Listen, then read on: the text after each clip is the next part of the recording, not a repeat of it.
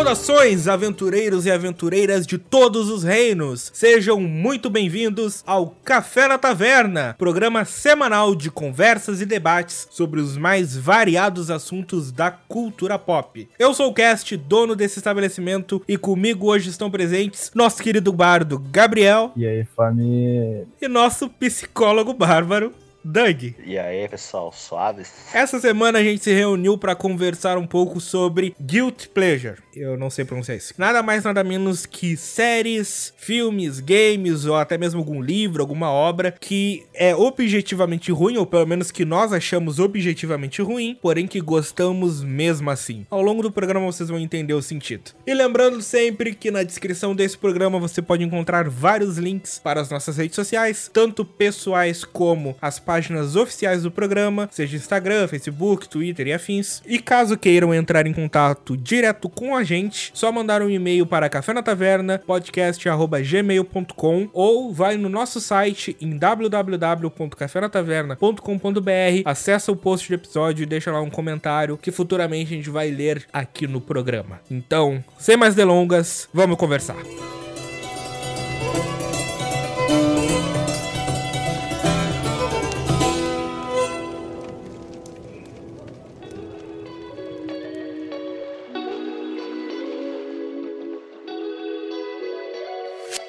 Cara, é difícil você falar de algum conteúdo assim que você acha ruim, mas você gosta, cara. Mas tipo. Se você gosta, meio que você acha bom também. Né? mas assim, o primeiro que eu vou citar, também por uma questão nostálgica, né? Que é um negócio que eu joguei muito na vida. E que, nossa, a crítica massacrou na época que lançou. Foi Mortal Kombat 4. Eu joguei a versão do PlayStation 1. Nossa, eu joguei horrores. Mas hoje, que eu rejoguei esses dias, cara, hoje joguinho ruim travado, cara. Meu Deus do céu. A memória afetiva às vezes tá muito ligada ao Guilty Pleasure, né? É, sim. Exatamente. A animação feia. Detalhe, eu joguei a versão do 64, né? Então, quando eu jogava na versão do PlayStation 1, os finais eram em CGs. Umas CGs zoadas. Beleza. Play 1, rodava um videozinho. Eu falava, nossa, que da hora. Vou salvar com todos os personagens. Eu amava aquele jogo. Aí eu joguei a versão do 64, o cartucho não cabia muita coisa, né? Então eles não colocaram as CGIs, né? Eles faziam, tipo, a animação do próprio personagem. O negócio trash, mano. Quem tiver curiosidade, veja o final do Jax do Mortal Kombat 4. Atuação 10 10. Mas era atores de verdade? Não, não, era o CGI, tipo, animação 3D. Não, porque, tipo, um, tem um jogo que eu gosto bastante, só que eu sinto uma vergonhazinha alheia toda vez que eu vejo alguma gameplay dele é o primeiro Resident. Que é aquelas cenas em live action. Ai, meu Deus. Dói. Aquele cabelo pintado de amarelo do Wesker.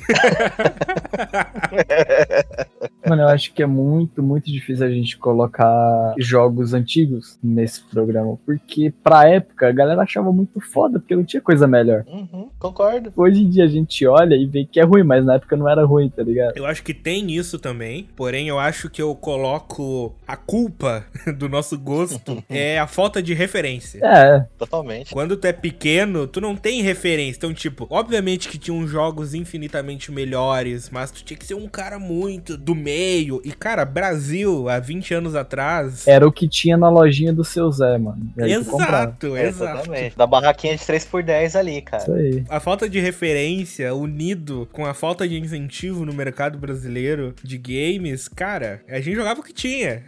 Tinha dois jeitos de você conhecer um jogo novo na época do PS2. Ou seu primo jogou e te falou, ou você foi lá e achou a capa da hora e comprou. Nossa, essa de capa era pior, que você via a mó capa destruidora, incrível. Aí você pegava o jogo, você broxava. Agora, imagina pra minha época, não sei se o Cast pegou essa parte, é alugar fita nas locadoras, você ia pela capa, né? É discrepante. Totalmente, cara. Sabe, a linha entre capa de fita e propaganda enganosa é tênue.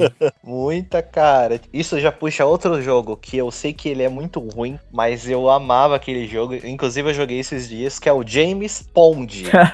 P.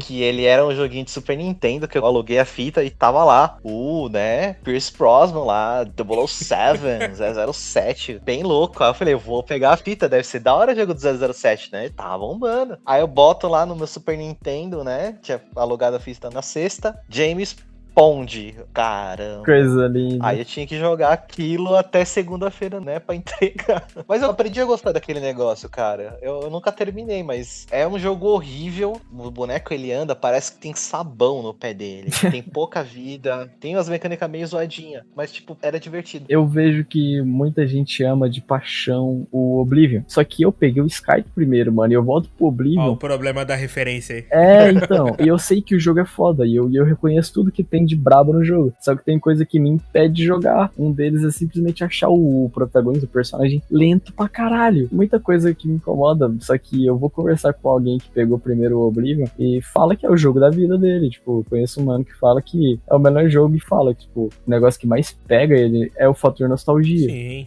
Então, esse negócio de jogo antigo é complicado a gente colocar, mas é muito da hora a gente ver como que isso, da época que a gente ter jogado, influencia na nossa experiência. Cara, um jogo que eu tenho esse sentimento, porque vocês sabem a história, né? Uhum. Eu fiquei muitos anos sem videogame, sem console. Então, na minha pré-adolescência, entre 9, 10, 11, 12 anos, eu jogava muito no computador os jogos da internet mesmo, porque o computador não rodava nada. Então, um jogo que para mim, eu me lembro que na minha cabeça era um jogo de mundo aberto, onde tinha conversa com um monte de pessoas e tu podia ser quem tu quisesse, e tinha uma hierarquia social, tinha exército, tinha forças policiais, tinha hospital, que era um jogo imenso, cheio de coisas e que é uma bosta, que é um lixo. Desculpa, se você tá ouvindo esse programa e gosta de Rabo Hotel, perdão, mas é um lixo esse jogo. Mas dá pra gostar, tá ligado? Eu acho que se você pegou a época que a parada rolava, que o Mia solto e geral jogava rabo, e que você tinha os amigos lá, porra, deve ser a coisa mais louca do mundo. Aí que tá, eu gosto.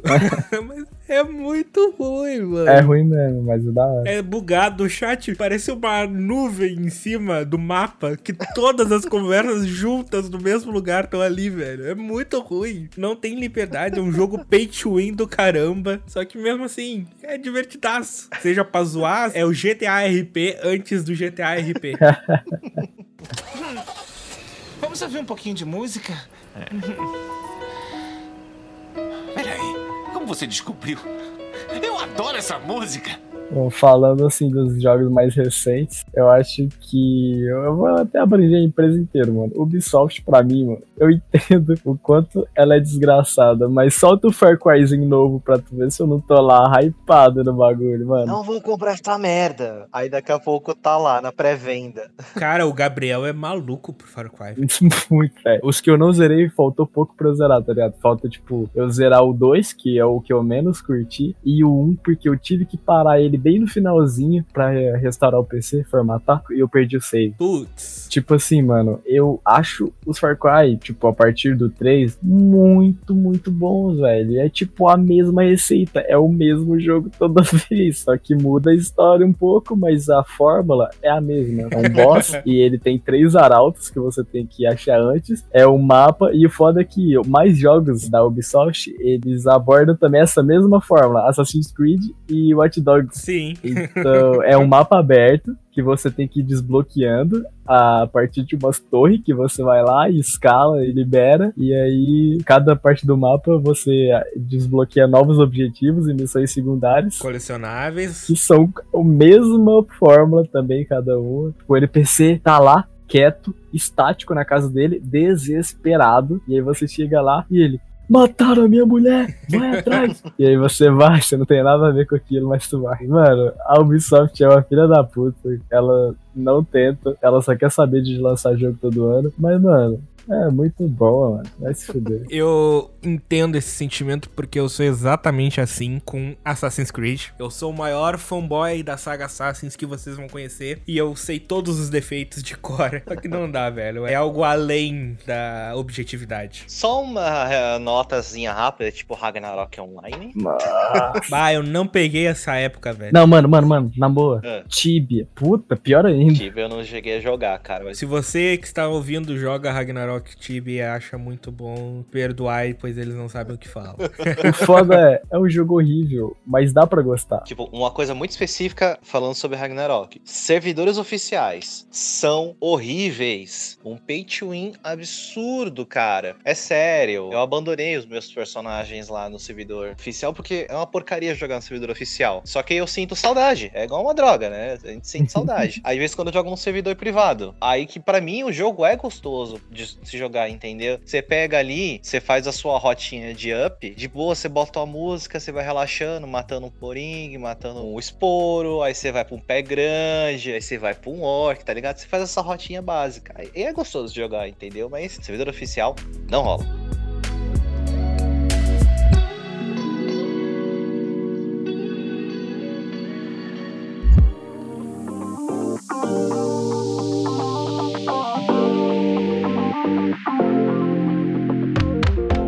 Mas saindo um pouco da parte de games e indo para outras mídias, em filmes, eu sei que tem o filme que ele é muito ruim. Eu concordo hoje que ele é muito ruim, mas eu adoro, que é Street Fighter.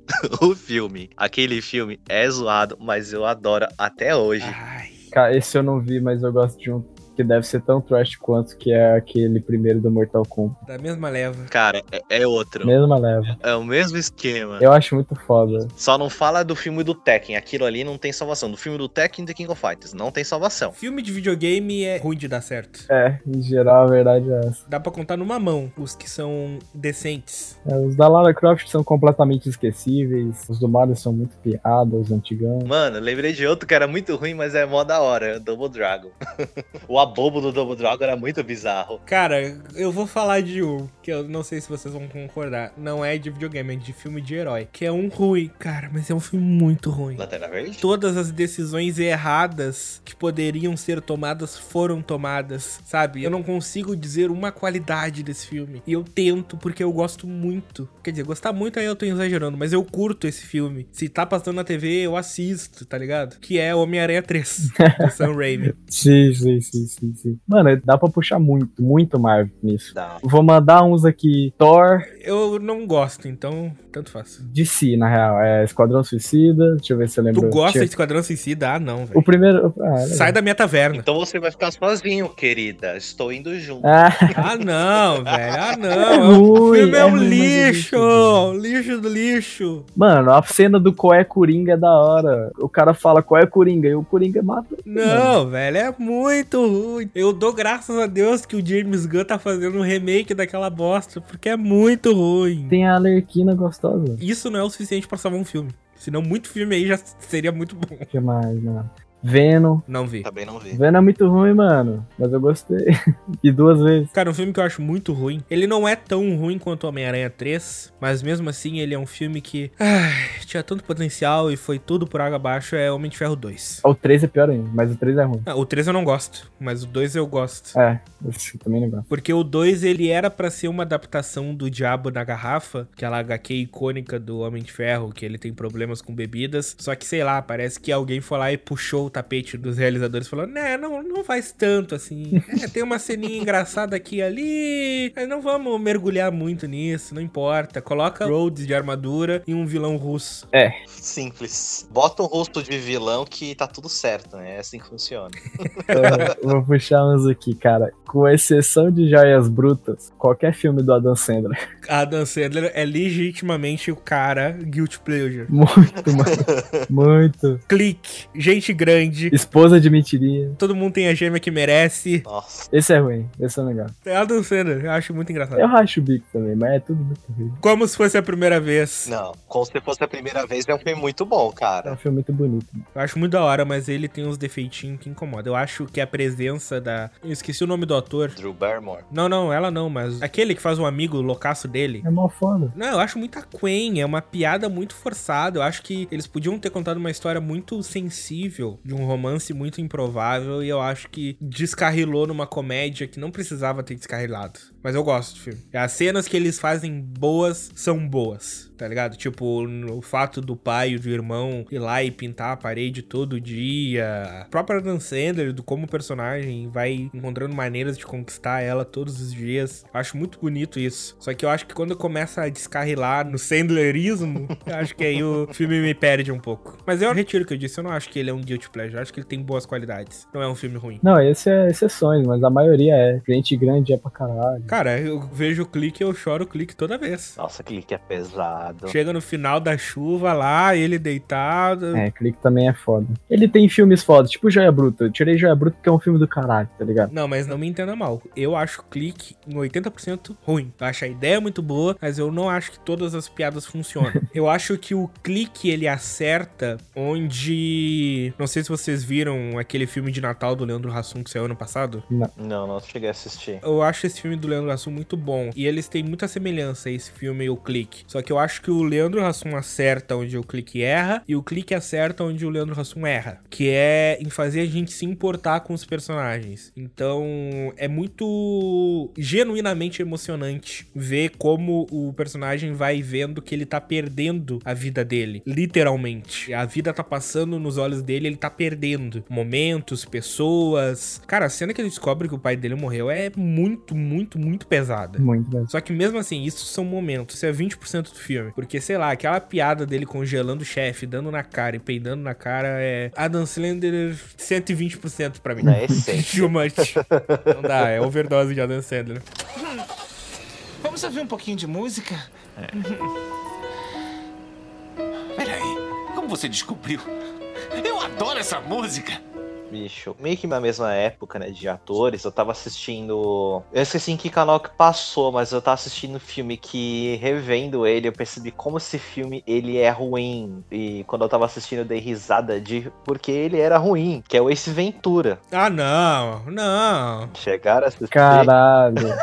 Esse Ventura é um dos maiores clássicos da comédia mundial, pai. Não, não vamos colocar ele. É clássico, mas assim, vendo como o filme ele é horrível, mas ele é engraçado porque ele é horrível. Tipo, ele é bom porque ele é horrível. Não, o Todo-Poderoso tem o mesmo viés também. Ah, velho. Ah, todo poderoso é da hora, cara. Mas é o mesmo viés, a mesma ideia, a mesma comédia, o mesmo ator. Não sei, é que no Todo Poderoso o Bruce tem bom senso, né? O Ace é descarrilado, é quase um Ah, Debiloid. mano, o Bruce tem bom senso, mas ele faz o macaco sair do cu do cara.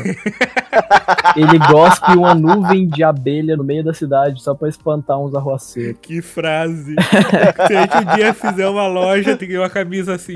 Ele tem bom senso. Mas ele faz o macaco Ai, caralho. Ah, O. Jim Carrey tem um filme que é do caralho, tipo assim, Brilha Eterno de Uma Mente Sem Lembranças. Uhum. Cara, pra mim, o Jim Carrey é um excelente ator de comédia. Eu coloco o Ace Ventura dentro dos grandes filmes dele. Eu coloco Todo Poderoso. Eu coloco o primeiro Debiloid. O segundo eu acho forçação. O show de Truman, eu ia falar. Show de Truman. Filmaço. Muito bom, muito bom. Maluco. Lindo. Grinch. Os Fantasmas de Scrooge, que tu citou no programa de Natal. Uhum. Jim Carrey é um ator de primeira, velho. O caralho mesmo. Tem um ou dois filmes ali que dá pra enquadrar. Esse Ventura eu concordo. Não, eu não concordo. Eu acho o Ace Ventura 2 mais Guilty Pleasure. Ele saindo do rabo do elefante não dá pra levar a sério. Do rinoceronte, pô. É rinoceronte? Era um rinoceronte. Vamos ouvir um pouquinho de música? Peraí, como você descobriu? Eu adoro essa música!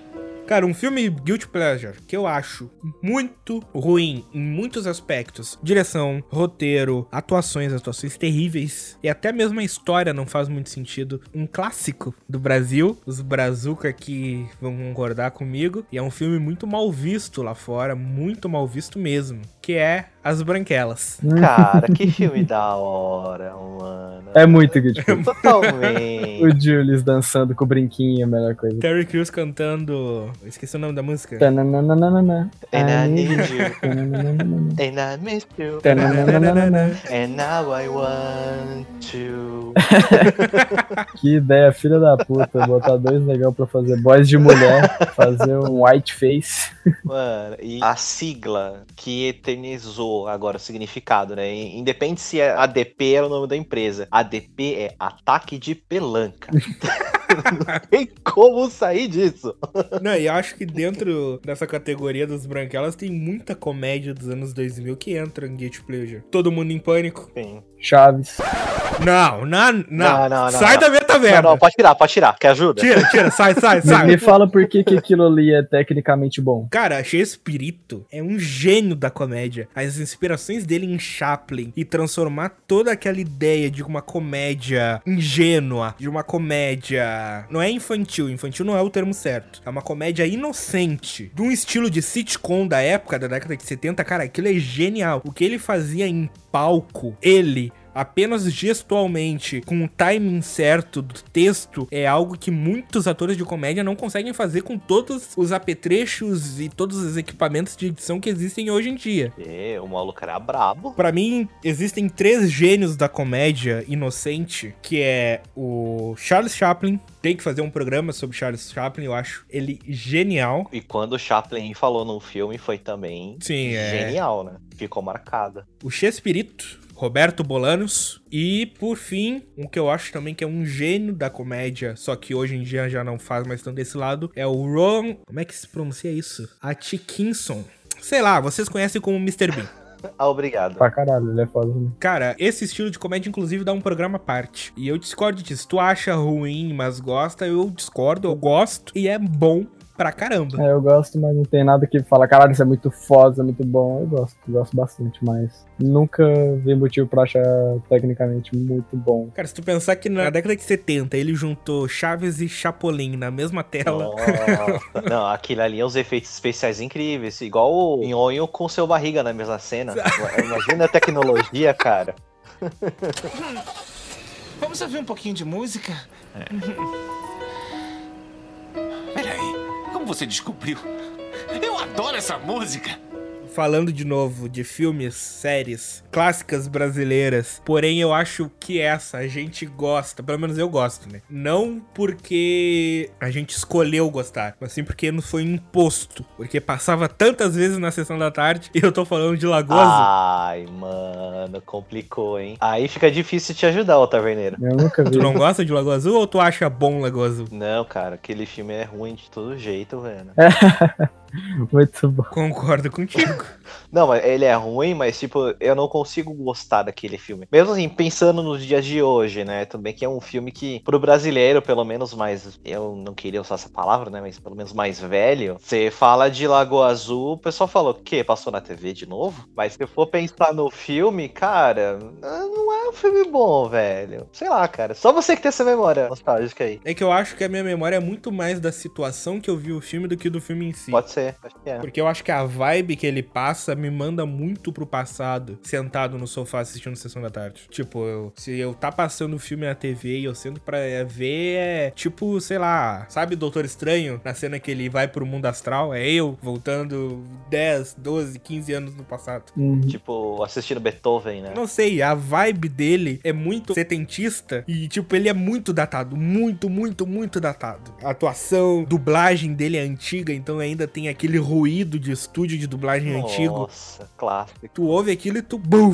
vai pro passado. Se alguma série ela é meio que ruim de propósito, ela pode se enquadrar em. Não sei, porque existe alguns filmes que são ruins de propósito, só que como eles fazem isso de propósito, a intenção deles é ser ruim, analisá-lo como um filme ruim é meio, sei lá, tu tá caindo no bait. Como é cita aí o exemplo pra gente conversar. Eu ia falar de uma série que chama Z Nation, que eu acho que ela não é propositalmente ruim, ela só é propositalmente trash. Puxa mais um gênero, ela é meio satírica às vezes até, só não é muito claro assim. É uma série que fica bem ruim. Ela é uma série que tenta fazer um apocalipse zumbi sério às vezes, só que tem tanta coisa tão trashzona, tão ruim, que não dá pra levar a sério mesmo as cenas mais sérias de todas. Tem um cara que ele é infectado e ele fica azul, e ele fica azul por muito tempo. Então você tem que, sabe, aguentar um maluco com a pele azul na porra da série. Os personagens muito edges, assim, tipo, muito forçadamente fodões. O jogo tem umas quebras de expectativa do nada, assim, muito louco, umas coisas muito inocentes que acontecem. Mano, bebê zumbi é foda. Tem uns gore esquisitos de vez em quando. E ela é uma série propositalmente trash, mas eu acho que ela tenta ser boa. Tanto que eu gostei bastante dela até a terceira temporada. Depois eu dropei, mas é uma experiência interessante. Se você gosta de apocalipse zumbi, vale a pena dar uma olhada. Talvez você goste. Mas ela é mais pra humor mesmo. Posso citar um filme? Opa, manda lá. Yes. Cara, um filme que é muito guilty pleasure, não muito por ele, quer dizer, por ele sim, mas por toda a situação, e ele envelheceu muito mal, só que eu gosto desse filme porque eu gosto da vibe fim de mundo que o filme cria, porém ele tá cheio de defeitos. Cara, é uma família de americanos brancos que consegue sobreviver ao fim do mundo quando ninguém mais consegue. Tem uma cena muito, muito bizarra, que é eles voando de avião numa cidade, tudo sendo destruído. Ou pior ainda, que é eles andando de carro e a cidade só vai se destruindo bem na roda do carro. Ou seja, eles estão sempre à frente da destruição. É muito, muito conveniente, muita coisa daquele filme. 2012? Exatamente, 2012. Eu assisti isso no cinema.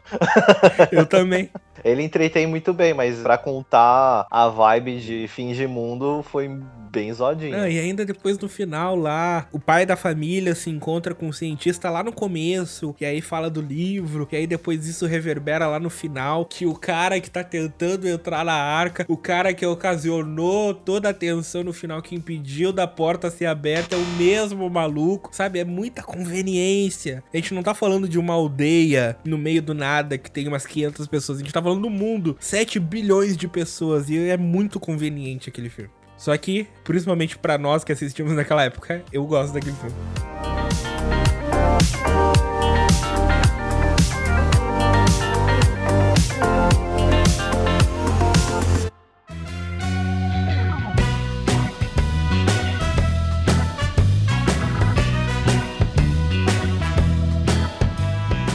Saindo um pouco então dos live actions, indo pra animações mais especificamente orientais, eu quero puxar aqui um pouco de animes, que ao meu ver são guilty pleasures, e eu quero discutir com vocês se vocês concordam ou não, e se vocês têm alguns pra citar. E eu vou citar com um aqui bem hypado, que eu sei que pode ter um ouvinte aí que gosta e que não vai concordar comigo, mas não tem jeito, mano. No papel, quando tu vai tratar objetivamente da obra, Sword Art Online é muito ruim. Pra caralho. E eu amo. Eu amo a primeira temporada e a segunda. É, eu também amo, cara. Puta merda. Assim, tem os seus altos e baixos de todas as temporadas, mas, puta, mano, como que o negócio me grudou na primeira temporada, velho? É que o Kirito, ele foi feito pra que a gente gostasse. Uhum. É alguém sem personalidade, sem background, a gente não sabe a história dele, totalmente identificável. Ele é o cara solitário que fica no quarto, que joga, é o beta tester. Então ele é aquele personagem pro espectador se ver. Ele é o melhor dos melhores, é o espadachim negro. O sisudo. Ele tem a habilidade que ninguém tem das duas espadas. E ele muda de jogo, mas a habilidade vai com ele, porque ele é muito, muito pica. Mas, véi, eu não sei nem o que falar. É um anime que, assim, eu não sei se é no terceiro arco, que eu parei nesse terceiro. Tem uma personagem, eu esqueci o nome dela, que ela é baixinha e tem cabelo roxo, que inclusive o Kirito perde para ela num duelo. Aí quem luta contra essa personagem é a Asuna, e elas até meio que tentam virar amigas, né? E a conclusão desse arco, eu fiquei, mano, o anime vai me fazer chorar, velho. E fez. De tão triste que é, cara. Eu fiquei emocionado, eu falei, caramba, velho. Daquela parte que tem três meninas super apaixonadas no Kirito e elas. Ah, não, Arém, né? Você jogou os jogos do Sword Art Online? Não. É pior. é muito pior. Como assim? Porque assim, você. Eu jogando um PS Vita, né? Aí você vai jogando, você pode, né, interagindo com outras personagens, todas sabendo que você tem um relacionamento sério com a Asuna. Então, elas aceitam andar com você. Tem certas horas que você consegue andar de mão dadas com elas. Caralho. Vocês podem dormir na mesma cama, na amizade. Entendeu? É, brotheragem. Não sei se é broderagem. Na amizade, assim, inocência, entendeu? Aí tem ali, dando a entender que ela ficou bem à vontade durante a noite, não, mas que não aconteceu nada, mas na cabeça ali do adolescente, meu Deus do céu, né? Cara, é isso. Cara, pra mim, a primeira metade do Sword Art Online é ok. Na primeira metade da primeira temporada. A segunda metade da primeira temporada é um lixo, em todos os sentidos. Vilão é um lixo, os conflitos são um lixo, as cenas são os lixo. Tudo que o anime não tinha sido eti na primeira metade, ele decidiu ser na segunda, porque sim. Pera. Ele tá falando do, do que a gente reconhece como segunda temporada, que é a parte das fadas. Ah, tá. Alfheim. Exato. Pra mim, isso aí foi a segunda temporada. É que na Netflix é ainda na primeira temporada. Ah, Porque ainda tá no- nos primeiros 24 episódios. bizarro. Ah, tá. Entendeu. É que são duas temporadas de 12. Eu consumi assim, né? Eu consumi como essa sendo a segunda. Sim, mas é o arco das fadas. Então, pra mim, é ruim. Ruim em todos os aspectos. Eu não gosto. Não gosto mesmo dessa segunda parte. Aí chega a segunda temporada, que no caso pra vocês é a terceira, com o Gun Gay Online. Uhum. Que eu também acho, ok, não chega a ser igual o primeiro arco, mas eu acho que trouxe um pouco da atmosfera do primeiro, tem o risco de morte. Eu não acho o vilão bem desenvolvido, mas eu gosto do visual. Uhum. Muito bonito o design do Death Gun. Tem aquele arco da espada filler, e aí tem aquele arco final que eu teria que reassistir pra lembrar, porque eu não lembro muito dele, a não ser que eles forçam um protagonismo da Asuna que eles não tinham antes. Colocam o Kirito de escanteio, e o anime, ele propositalmente faz com que o Kirito fique de escanteio diversas vezes. Essa luta entre a personagem de cabelo roxo, que eu não lembro o nome, Também não. e o Kirito no final que o Doug falou é um exemplo disso, porque ela ganha pelo tempo. O Kirito ia dar um counter que ia acabar com ela, só que zera o tempo bem na hora, sabe? Então é propositalmente feito pra ele ficar escanteio nesse arco, o que eu não acho legal. Mas eu teria que reassistir, porque eu realmente não lembro muito, mas eu sei que o final é bem pesadinho. É esse aí que chorei. Então, no Frigir dos Ovos, eu não vi terceira temporada pra mim, no que seria a quinta ou sexta, arco, sei lá, lá do. O último que saiu. Eu não vi ainda, eu quero ver, então eu não vou opinar sobre o último. Mas das duas primeiras, das quatro, cinco primeiras, sei lá como é que vocês consideram, até o término dessa parte aí, que é o que eu vi, eu acabo com um saldo de que não é um anime bom, porém eu gosto. Também. Puxando o o Sword Art Online, tem os jogos do Sword Art Online que praticamente não tem online, né? Porque não tem ninguém jogando. Eu joguei todos, não terminei todos, mas o primeiro que é o Holo Fragment, que é a história meio que paralela, né? All spoiler, né? Do final da Encrad. Quando eles chegam, se eu não me engano, no andar 75, eles pulam direto pro centésimo. Nesse Holo Fragment, eles continuam pro piso 76, aí você vai fazendo aquele mesmo esquema, né? Até uma repetição, inclusive, de você ir lá, pegar a informação do boss, fazer umas quests alternativas e matar monstro, evolui, trocar de arma, até chegar no nível 100. É um bagulho repetitivo? Pra caramba. Ele é um jogo ruim? Ele é considerado um jogo ruim. Eu também acho ele meio zoadinho, mas o negócio gostoso de jogar. Sério, eu tinha pelo menos umas 120 horas desse jogo. Foda. Vamos ouvir um pouquinho de música? Peraí, como você descobriu? Eu adoro essa música! E pra encerrar então, pra gente fechar o ciclo e voltar a falar de videogames, eu tenho que citar aqui uma franquia que ano após ano é um pentuinho do caramba, com jogos caríssimos que não mudam nada a não ser o número da capa, que é FIFA, que pra mim ele não é um jogo bom, eu não considero ele um jogo bom, ele tem muitos defeitos, tanto dentro de jogo, literalmente, durante as partidas, quanto fora. Eu acho o modo carreira dele terrível. Tu não tem escolha quase nenhuma, sabe? Uma coisa que eu acho muito estúpida do modo carreira, todo final de temporada e quando reseta assim a temporada e começa um novo ano, tem lá na seção de notícias: ah, um novo jogador chegou ao time. Sendo que o meu personagem tá lá há 5 anos naquele time, já ganhou um monte de coisa de troféu e eles colocam como se tivesse sido contratado pro começo da temporada. Oh, Cara, é ridículo, mal feito, feito nas coxas e eu amo. O jogo que eu mais joguei em 2019 foi FIFA 19. O jogo que eu mais joguei em 2020 foi FIFA 20. Igual meu cunhado. caralho, tu comprou FIFA 20. Cara, eu gosto, mas eu não sou trouxa. Eu jogo tudo no EA Play. Ah, tá. Cara, esse ano ele veio com novidade pra mim. Todo ano não muda nada, mas esse ano ele veio com a capa bosta pra caralho. com uma capa muito lixo, vai se fuder. Capa feita no Paint. tipo Superstar Soccer, né? Não, Superstar Soccer é muito melhor. É, o maluco foi no Google e escreveu lá, Mbappé, futebol. Aí ele pegou lá e jogou no Paint, colocou a logo da FIFA ali, já é bravo. Top! Deposita os 10 mil aí. Ué, o que tem de vídeo no YouTube dos caras fazendo uma capa melhor em 10 minutos no Photoshop é muito bom. Não, procura FIFA 21 Fanmade. Tu vai ver as capas boas. Cara, tinha uma do Neymar, cara, que é muito bonita. Que tinha especulações que ia ter uma versão Ultimate do FIFA 20 que ia ser com essa capa. E isso é coisa que fã fez. Caralho, E olha isso, velho. ficou foda mesmo. E aí tu vai ver a capa oficial do FIFA. Esta coisa. Eu perco, eu perco toda vez, mano. Não dá pra tancar essa capa.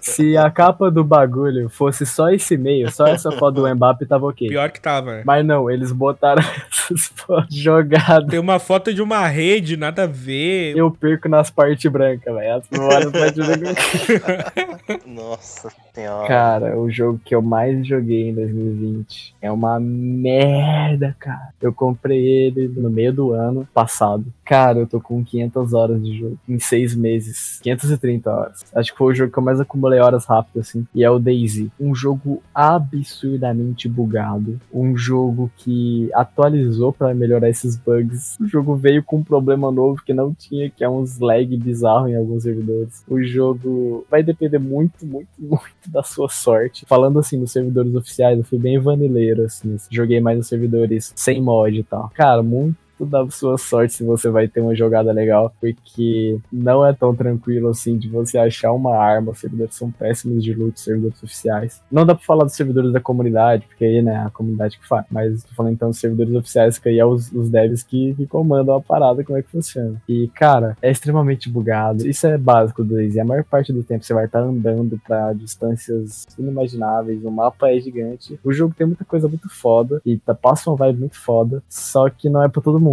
cara. Tem gente que vai jogar e vai achar o jogo mais chato que ele jogou na vida. A maior parte do tempo é paradão pra caralho. Mas eu amo esse jogo, é muito bom. Eu dei uma parada agora pra jogar outras coisas e tal. Foi o que eu mais joguei em 2020, velho. Foi muito bom. Tive momentos maravilhosos, mas é um jogo péssimo, tipo, tecnicamente assim. Não recomendo pra ninguém, mas eu amo muito. Não, jogo. mentira que tu recomendou pra mim, tu queria que eu Hum. comprasse. Ô, mano, compra lá, vamos jogar junto, não sei o quê. Eu não sou muito de jogo de sobrevivência. São pouquíssimos jogos de sobrevivência que eu realmente Ah, embarco. não, eu falei assim, quando eu tava começando no jogo, eu falei, mano, não, não, não, nem vem. que eu tô jogando, quer comprar? Tu mandou link, tu falou, mano, vamos jogar junto, dá pra nós jogar, fazer, não sei o que, acontecer. Aí chega no programa de Guilty Pleasure, ele me menciona o jogo, velho. Ah, vai cagar, mano. Eu falei que eu só falei, tipo, eu sugeri pra você comprar pra gente jogar, não que o jogo era bom. Exatamente. Nunca falei, é jogo foda pra caralho.